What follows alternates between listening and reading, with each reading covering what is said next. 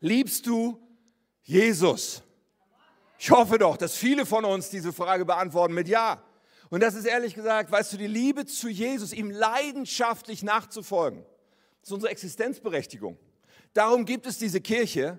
Aber es ist auch deine, wenn du sagst, ich liebe Jesus, deine Existenzberechtigung, okay, folge ihm mit aller Leidenschaft nach, von ganzem Herzen. Das ist der Grund, warum wir Predigten halten, Gottesdienste veranstalten, Bußkonferenzen machen, über alle möglichen Dinge. Das ist der Grund ist, wir lieben Jesus und wir wollen ihm leidenschaftlich nachfolgen. Wir wollen, dass unser Leben von ihm geprägt ist, weil wir auch wissen, die Ewigkeit, in der wir Jesus begegnen werden, wo wir vor ihm stehen werden, wo unser ganzes irdisches Leben so ausgebreitet sein wird und alles offen sein wird. Es lohnt, diese Perspektive einzunehmen und zu sagen, Moment mal, ich möchte in diesem Leben leben mit diesem Blick auf Jesus.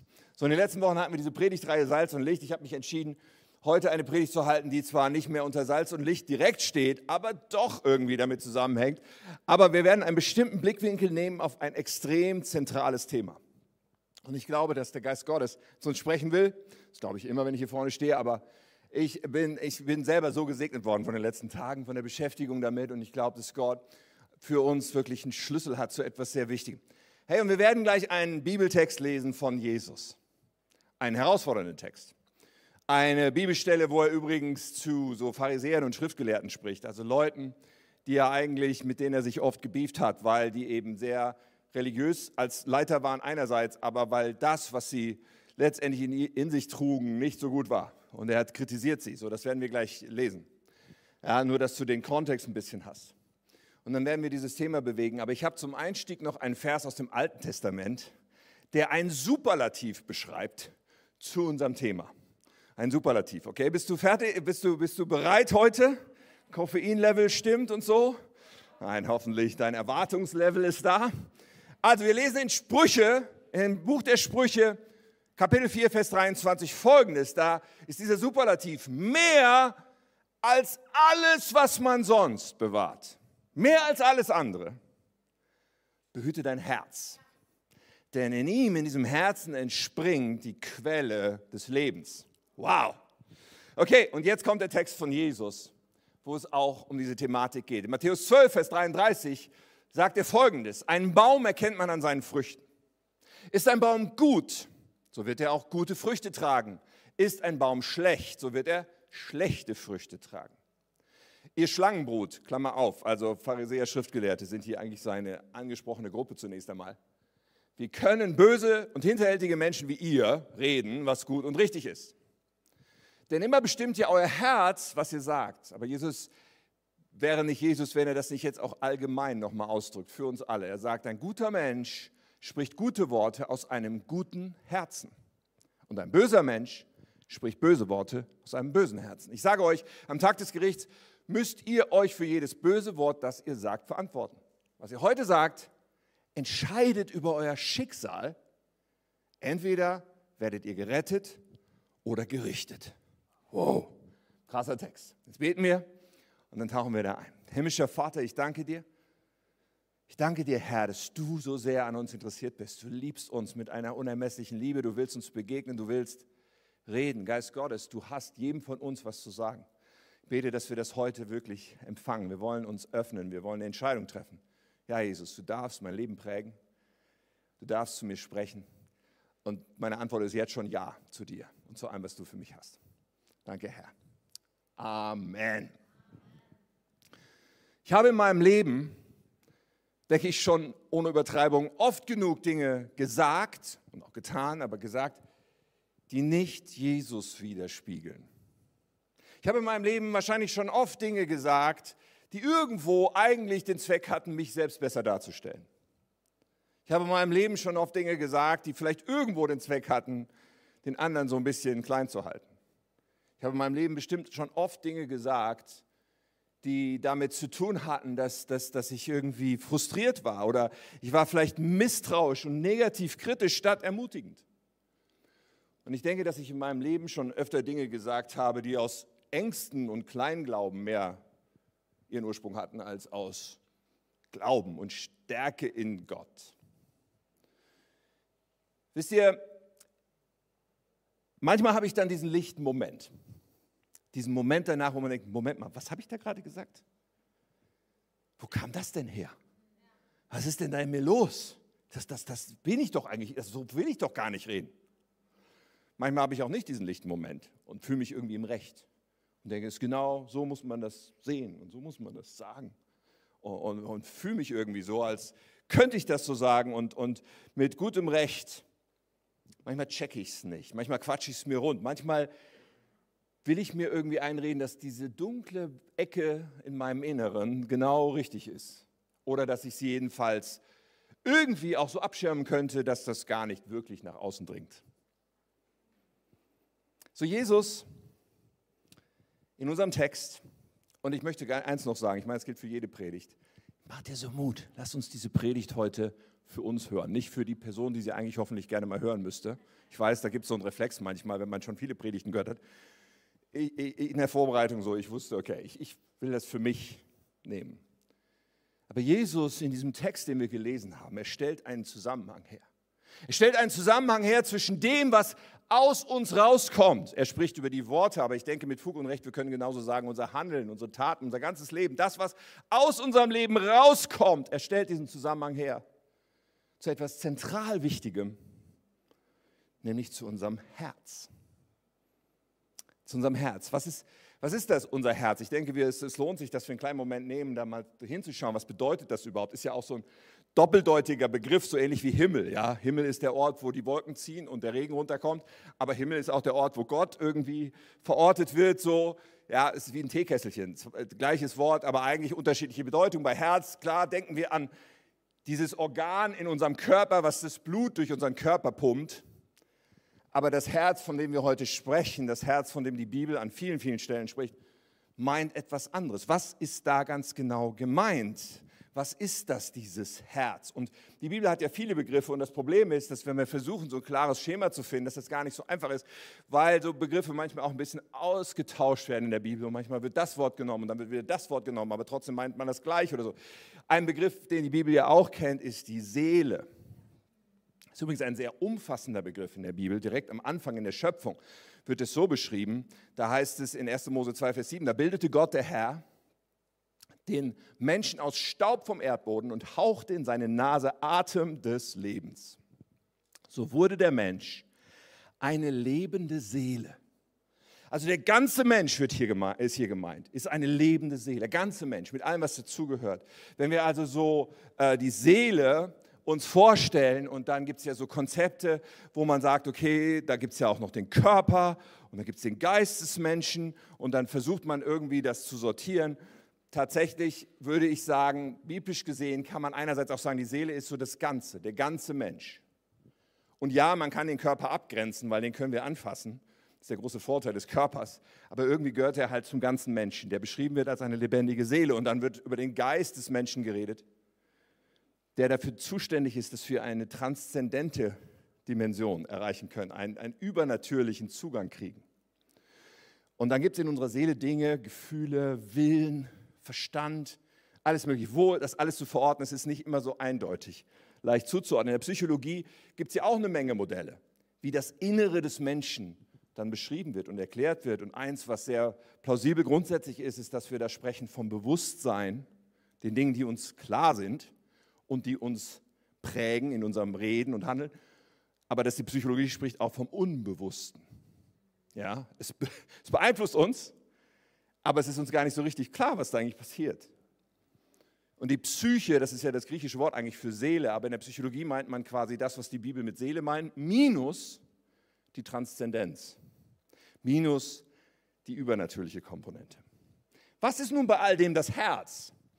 Und ich denke, es ist wichtig zu verstehen, dass das Herz natürlich da mitten reingehört. Das ist das Zentrum. Man kann sagen, das Herz ist die Mitte von uns. Das, was die Bibel meint mit dem Herzen, ist natürlich etwas, was auch in diese Seele mitten hineingehört, was viel Überschneidung hat. Wir werden uns jetzt anschauen, was da alles so dazugehört. Aber zu verstehen, es ist eigentlich die Mitte des Menschen. Es ist die innere Schaltzentrale. Und jetzt schauen wir uns ein paar Begriffe an, die hier auf der Folie stehen. Und innere Schaltzentrale gefällt mir gut, weil das Herz ist etwas, was die Bibel beschreibt, als etwas, wo, wo, wo wir Einfluss haben und wo wir Entscheidungen treffen. Es hat also zu tun mit unserem Willen. Es hat aber auch zu tun mit unserem Gewissen. Es hat zu tun mit Gefühlen. Es hat zu tun mit Überzeugungen, die wir im Laufe unseres Lebens vielleicht bilden.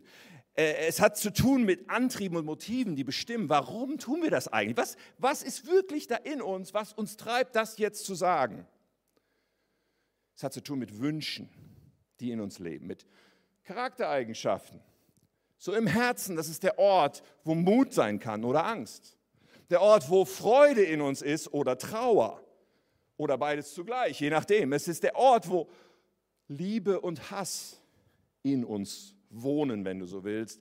Das Herz ist der Ort, wo Treue in einem Menschen ist oder die Entscheidung fällt, untreu zu werden, lange bevor es vielleicht äußerlich wird. Der Ort von Gehorsam und Ungehorsam, auch Gott gegenüber. Der Ort von, von etwas, also das Herz kann, wird beschrieben als es kann weich sein und es kann hart sein. Letztlich können wir sagen, im Herzen verläuft die Linie zwischen gut und böse und irgendwie auch beides. Also, darüber sprechen wir. Mehr als alles andere, dieses Herz.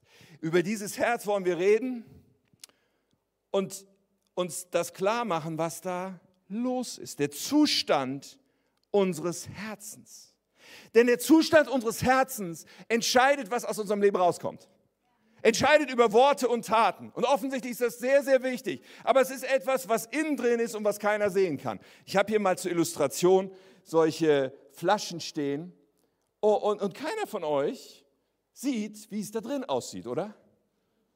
Diese Flasche ist aus Stahl. Du kannst nicht reinschauen. Man weiß nicht genau, wie es da drin aussieht. Und so sind wir Menschen auch oft. Von außen kann man nicht unbedingt sagen, wie es innen drin aussieht. Es ist erstmal ein Rätsel, bis etwas rauskommt aus dem Menschen. Und in diesem Fall sieht das ganz gut aus, was da rauskommt. Klar, wie dieses Wasser, was aus diesem, dieser Flasche rauskommt. So Jesus sagt, aus einem guten Herzen kommen gute Dinge, aber es kann auch anders aussehen. Ihr ahnt schon, was passiert. Es kann sein, dass das, was aus unserem Leben rauskommt, nicht so gut ist. Und auch wenn wir manchmal so denken, wir können das irgendwie trennen, wir können das, was in uns nicht gut ist, davon abhalten, rauszukommen. Jesus sagt, das, was rauskommt, zeigt, was drin ist. Offenbar ist der Zustand unseres Herzens, und das ist ja mein Titel heute, mein Thema, der Zustand unseres Herzens ist enorm wichtig. Und warum ist der wichtig? Jesus redet darüber und ich, ich kehre mal die Reihenfolge um. Die eine Sache, warum es so wichtig ist, laut Jesus ist, weil unser Leben davon abhängt, weil unsere Ewigkeit davon abhängt. Jesus sagt ja in Vers 36, am Tag des Gerichts müsst ihr euch verantworten für alles, was ihr sagt, für jedes böse Wort. Das entscheidet über euer Schicksal. Ihr werdet gerettet oder gerichtet. Nun könnte man ja aus diesem einen Vers, wenn man den aus dem Zusammenhang reißt, wunderbar eine Theologie bauen, die dem Neuen Testament komplett widerspricht. Man könnte sagen, ja, ja, man sieht ja hier, es kommt nur darauf an, was wir sagen. Der Zusammenhang macht natürlich klar, nein, nein.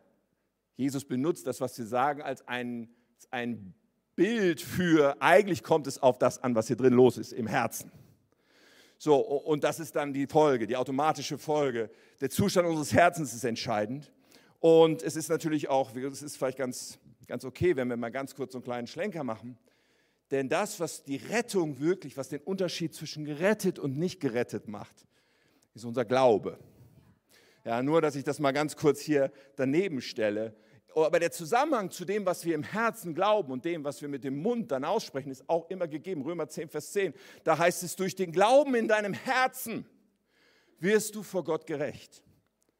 Und durch das Bekenntnis deines Mundes wirst du gerettet. Ja, Moment mal, ja, das ist halt typisch neutestamentliche Art der Ausdrucksweise. Das war das Denken der Leute. Die waren nicht so chronologisch und systematisch, wie wir heute geprägt sind, in unserer Art, Dinge auszudrücken, sondern es spiegelt einfach, hey, der Glaube im Herzen wird zum Bekenntnis des Mundes führen.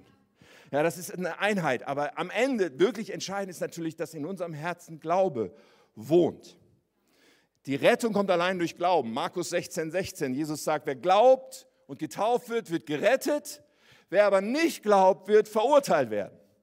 Und wieder, ja, die Taufe wird hier auch dazu gestellt, weil es eine automatische Folge ist, wenn das, was entscheidend ist, wirklich passiert ist, nämlich dass jemand gerettet wurde, aber der Glaube ist entscheidend. Das ist das wirkliche Zentrum. Oder Johannes 3:16, Gott hat die Welt so sehr geliebt, dass er seinen einzigen Sohn hingab, damit jeder, der an ihn glaubt, nicht verloren geht, sondern das ewige Leben hat. Also ich will das nur kurz einflechten als Schlenker. dass wir da glasklar sind. Es kommt auf den Glauben an. Und was ist Glaube? Glaube ist nicht nur ein Fürwahrhalten. Glaube ist, ich vertraue dir mein ganzes Leben an, Jesus. Du bist mein Retter, aber du bist jetzt auch mein Herr. Du bist mein König, du bist mein Gott. Du bist der, dem ich kompletten Zugang gebe zu allem, was ich bin und sage, du darfst mich jetzt leiten, du darfst mich jetzt prägen. In dem Moment, wo wir beginnen zu glauben, muss eine Herzensveränderungsreise beginnen. Es muss. Und das ist immer wieder neutestamentlich klar, das gehört zusammen. Wenn wir glauben, dann muss da etwas beginnen, sich zu verändern in unserem Herzen, aber gleichzeitig, und das wissen wir ja alle, ist diese Veränderung nicht umfassend automatisch nach dem Motto, okay, in dem Moment, wo ich gesagt habe, Jesus, ich gehöre dir, zack, ist mein Herz nur noch so, dass es das reinste und klarste und beste produziert und nichts anderes. Wäre schön, ist aber nicht so. Es ist nicht automatisch, sondern es ist eine Veränderungsreise. Denn es ist so tief im Menschsein, dass wir unser Herz irgendwie in Schutz nehmen und irgendwie sagen, ja, ich, ich, da gibt es diesen Bereich, aber der ist schon, na, der, das hat ja alles Gründe und so weiter. Und da müssen wir nicht so drüber reden, das, das versperre ich hinter einer dicken Tür, davon lasse ich mich nicht beeinflussen. Aber wir rechtfertigen das Dunkle in unserem Herzen irgendwie innerlich, manchmal auch so eher unbewusst, und lassen das da, erteilen eine Aufenthaltsgenehmigung. Du darfst bleiben, du dunkle Seite meines Herzens aber das ist keine gute Idee. Jeremia ist ziemlich krass, äh, wenn er über das Herz des Menschen spricht. Jeremia 17, da heißt es, also Gott spricht hier durch den Propheten Jeremia, er sagt, nichts auf dieser Welt ist so hinterhältig und verschlagen wie das Herz des Menschen. Wow!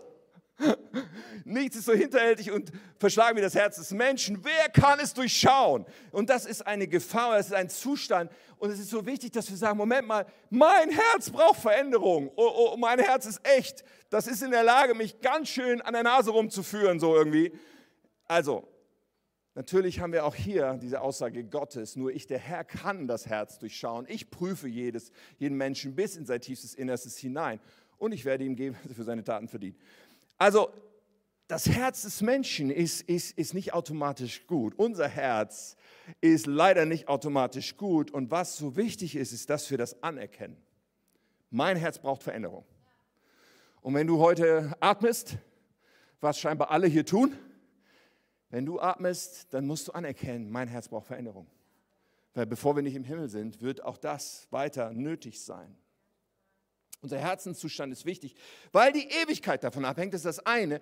Aber Jesus hat vorher noch einen anderen Grund genannt und den finde ich auch so unfassbar attraktiv, nämlich weil die Frucht, und zwar in uns und durch uns, davon abhängen, wie unser Herzenszustand ist. Die Frucht unseres Lebens in uns und durch uns. Und das ist, was er hier sagt in dem Vers davor, in Vers 33. Ein Baum erkennt man seinen Früchten. Ist ein Baum gut, so wird er gute Früchte tragen. Ist ein Baum schlecht, so wird er schlechte Früchte tragen. Das ist ein Bild auf uns. Und die Frucht unseres Lebens, die hat halt eine äußere Seite. Und wir reden über Salz und Licht. Da, da, sind wir ja ganz schnell bei der äußeren Seite.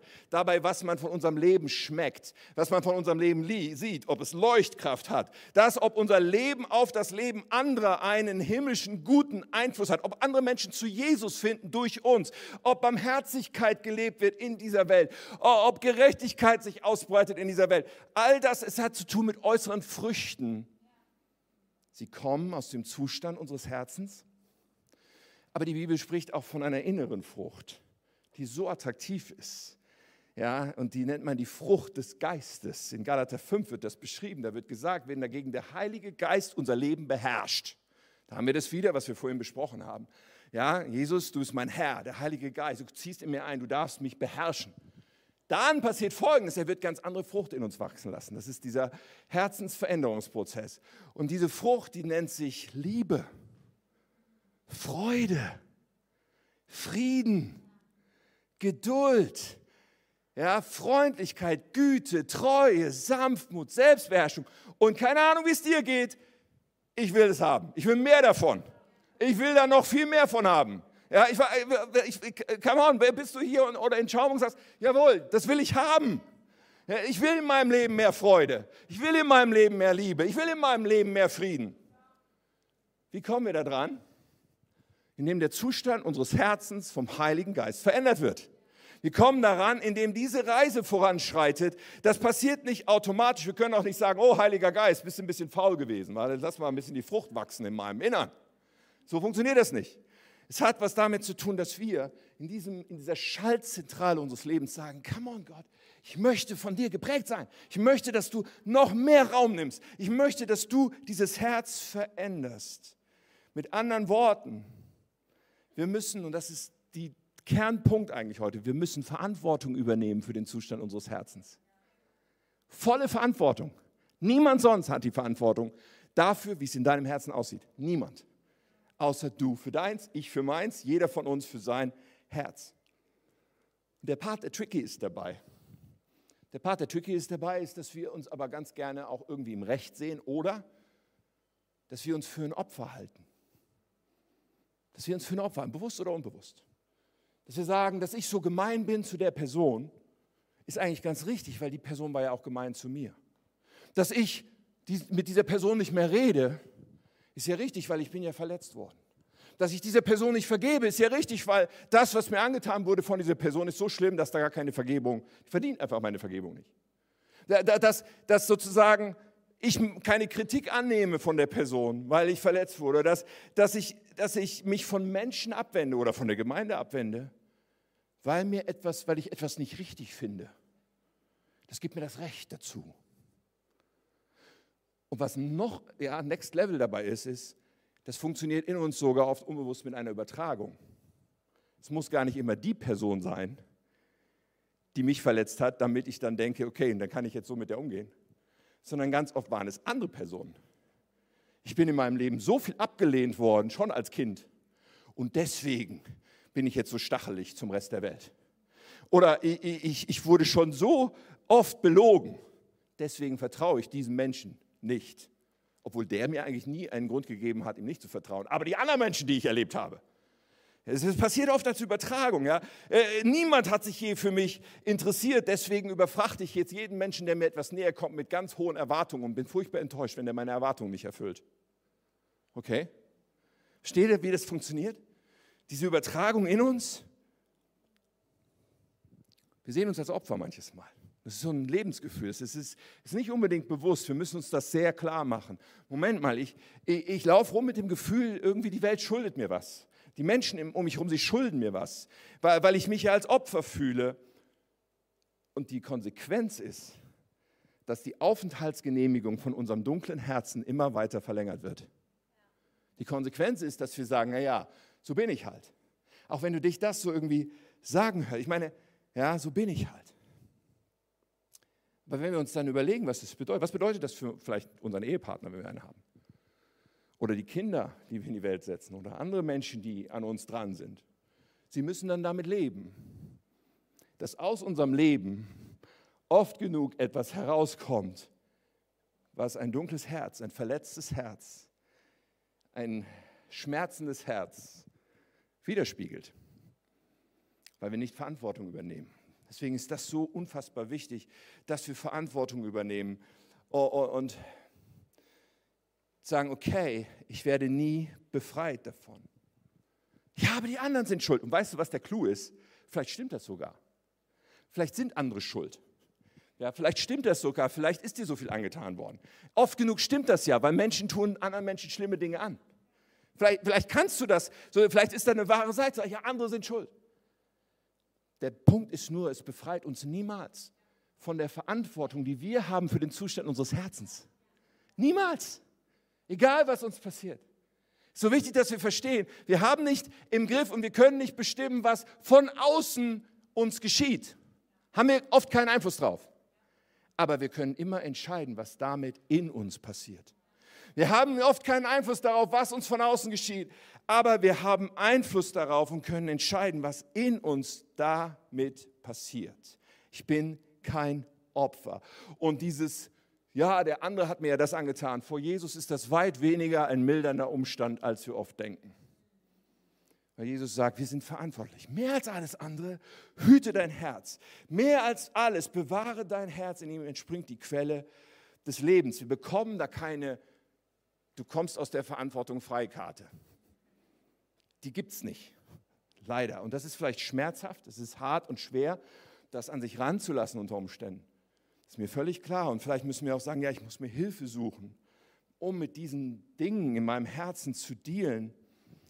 Aber bitte, wenn du dich sagen hörst, ich bin halt so und, und das ist halt so äh, und, und ich kann nicht anders, wenn du das dich denken hörst, das ist eine Lüge, weißt du? Das ist eine Lüge.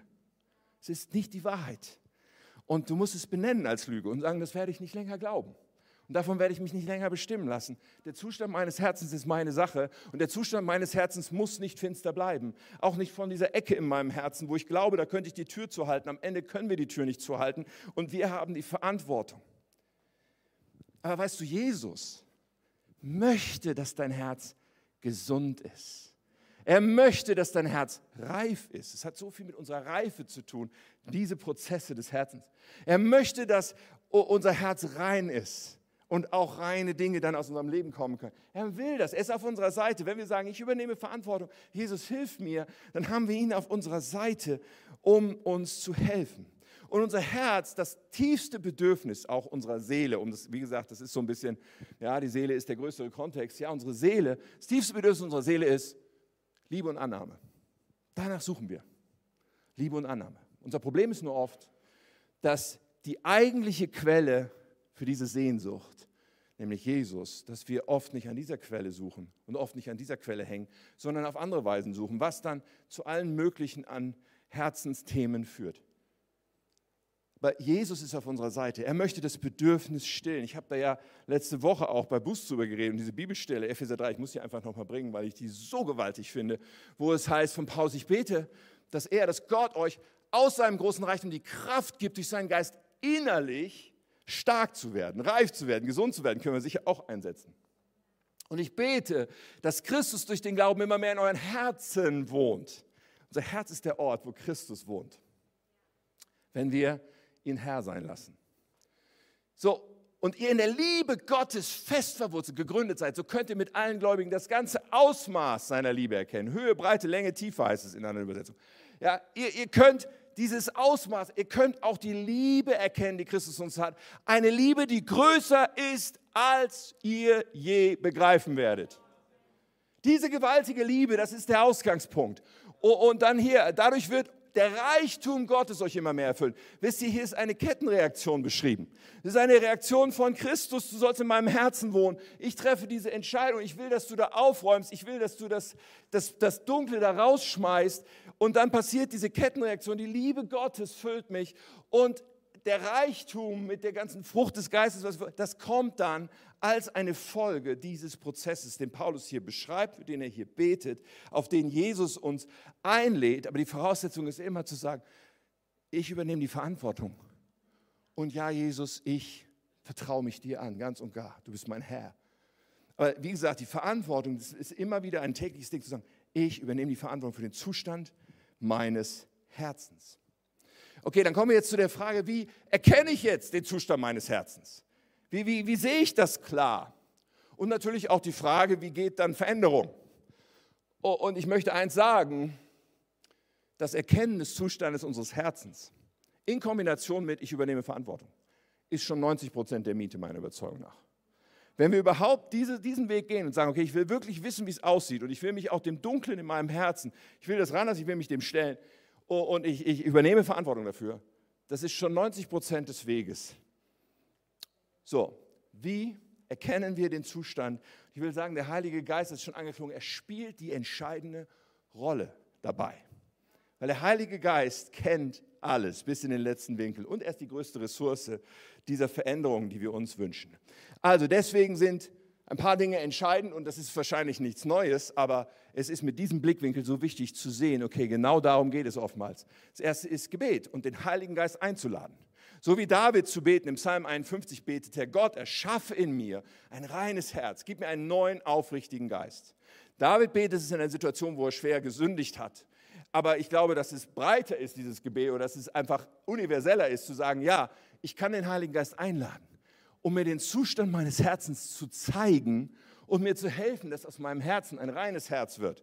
Ja, egal um was es geht, ob es Sünde ist, ob es Verletzungen sind, Traumata, die ich erlebt habe, alles mögliche. Es ist, äh, zeige mir den Zustand meines Herzens. Zeige mir den Zustand meiner Seele. Zeige mir, wo meine Seele vielleicht trauert, wo meine Seele vielleicht müde ist, wo meine Seele vielleicht erschöpft ist, wo meine Seele ängstlich ist. Zeige mir diesen Zustand, um dann zu sagen, so, und das ist aber, es deckt sich nicht mit biblischer Wahrheit.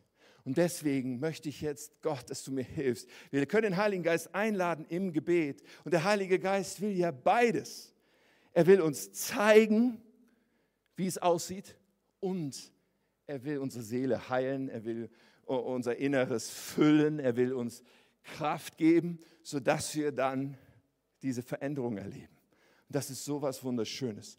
Die Hilfe des Heiligen Geistes ist unbezahlbar, um auch ranzukommen an die wahren Motive die wahren Antreiber. Warum tue ich das eigentlich? Warum sage ich das eigentlich? Ja, manchmal müssen wir ein bisschen graben mit der Hilfe des Heiligen Geistes, bis uns klar vor Augen steht, oh Mist, eigentlich geht es nur darum, mich selber gut darzustellen. Und eigentlich kommt das nur aus einer tiefen Unsicherheit und daraus, dass ich die Lüge geglaubt habe, dass ich nichts wert bin und, und, und. Und da zu graben und festzustellen, aber das ist nicht die Wahrheit und das wird mich nicht länger bestimmen. Und weißt du, in der heutigen Zeit sagen wir ja alle, sei authentisch. Sei authentisch, das ist fast wie das erste Gebot im Jahr 2023. Sei authentisch. Was damit meistens gemeint ist, ist, hör auf dein Gefühl und handle nach deinen Gefühlen. Sei authentisch zu dem, wie du dich gerade fühlst. Hör auf dein Herz. Aber wenn das Herz und wenn meine Gefühle und die aus einem Herzen kommen, was verletzt ist, was unreif ist, was ungesund ist, ist das, was dabei rauskommen wird, dass ich laufend andere Menschen verletze und laufend im Grunde einen Scherbenhaufen in meinem Leben um mich herum produziere. Hör auf, ja, sei authentisch. Nein, nein, wenn schon, wenn authentisch, ich bin voll für authentisch, aber dann bitte authentisch gegenüber Überzeugungen, die aus der Wahrheit des Wortes Gottes in meinem Leben gebaut sind und zu denen ich stehe, egal ob der Wind bläst oder die Sonne scheint. Ich bin authentisch zur Überzeugung. Das ist was ganz anderes.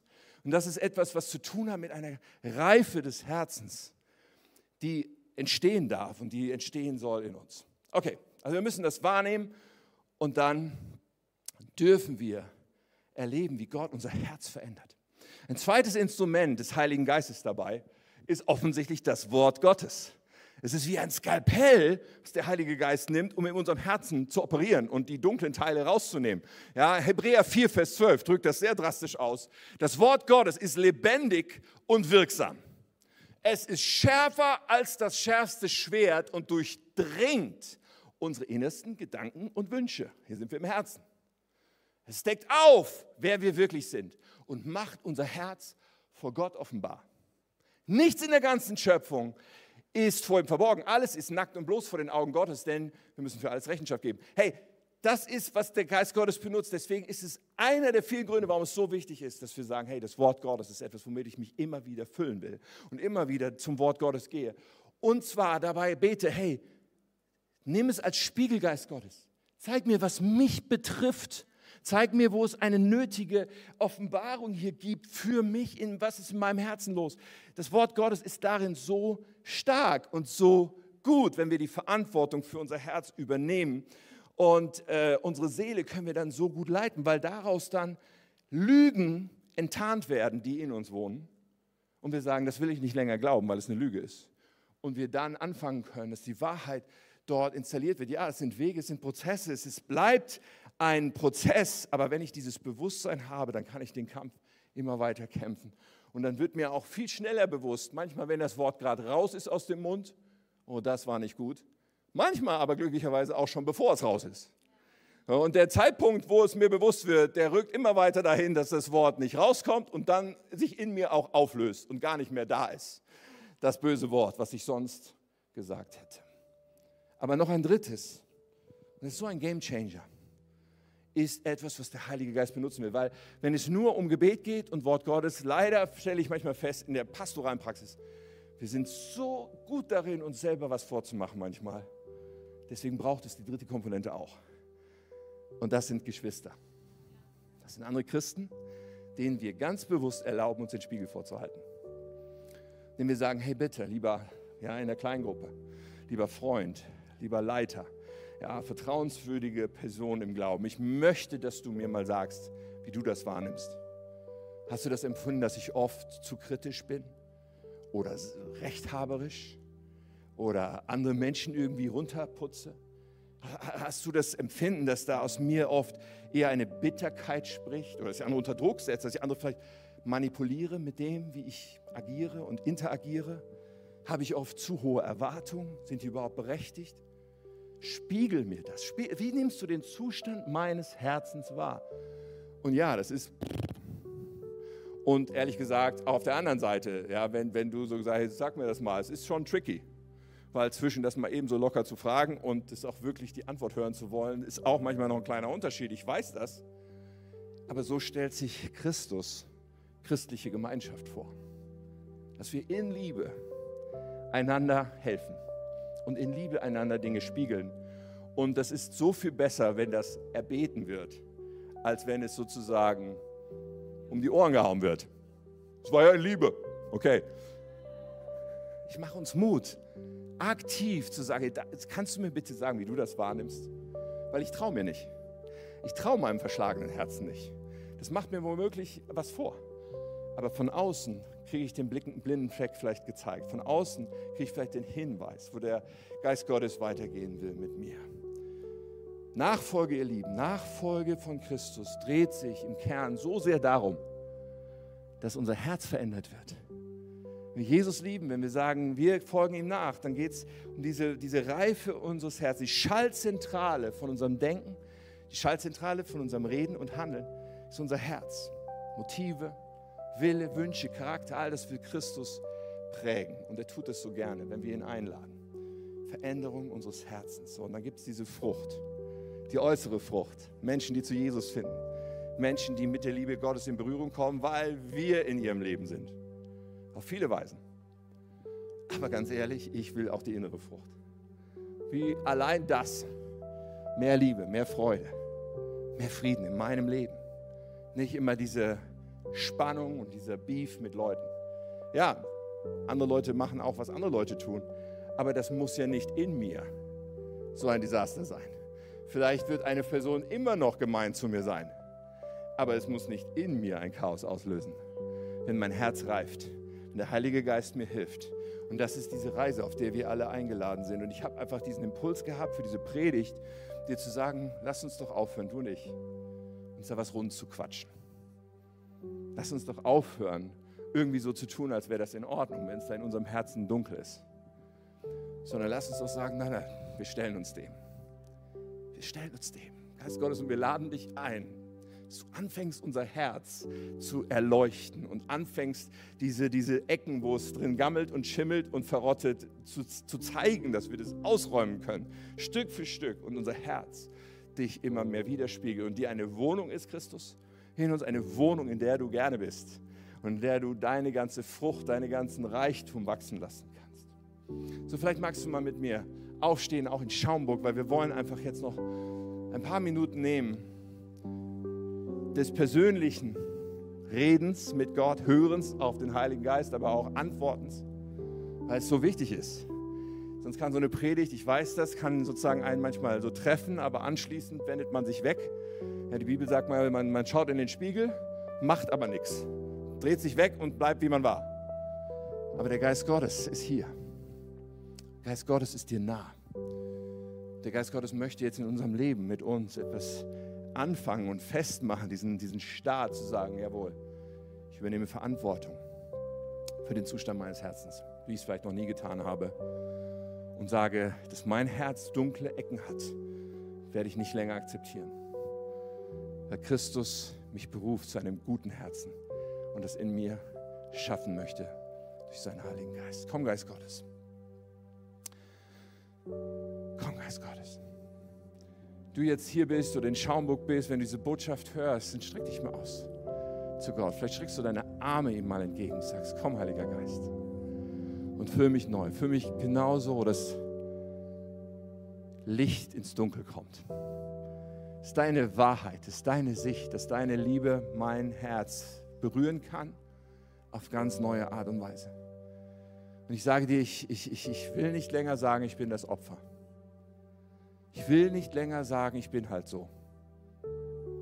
Ich will nicht länger sagen, das ist nur so, weil mir das und das mal angetan wurde. Jesus Christus, deinem Licht, sagen wir, all das untersteht dir. Und du bist in der Lage, uns ein reines, ein heiles und ein reifes Herz zu schenken und in uns zu entwickeln. Auf diesen Weg wollen wir mit dir gehen, ganz eng. Ganz eng mit dir. Komm, Heiliger Geist. Komm. Ich lade dich ein, gib ihm selbst eine Antwort jetzt. Rede mit Gott, deinem himmlischen Papa, der dich liebt.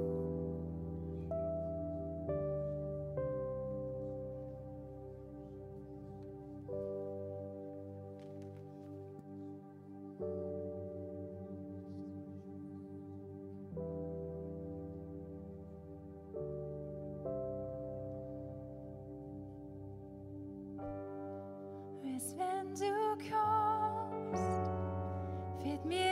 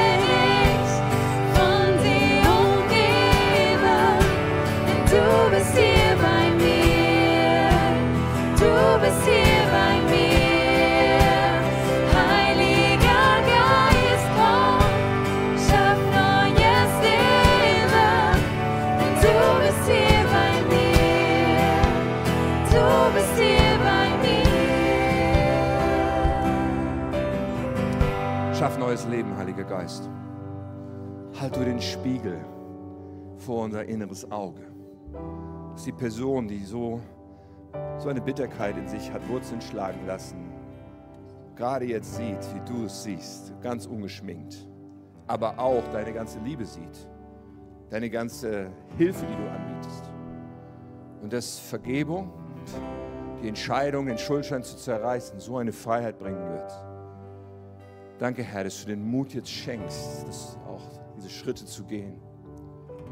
Bete, Herr, dass du da, wo Menschen in der Ehe in so einer Spannung leben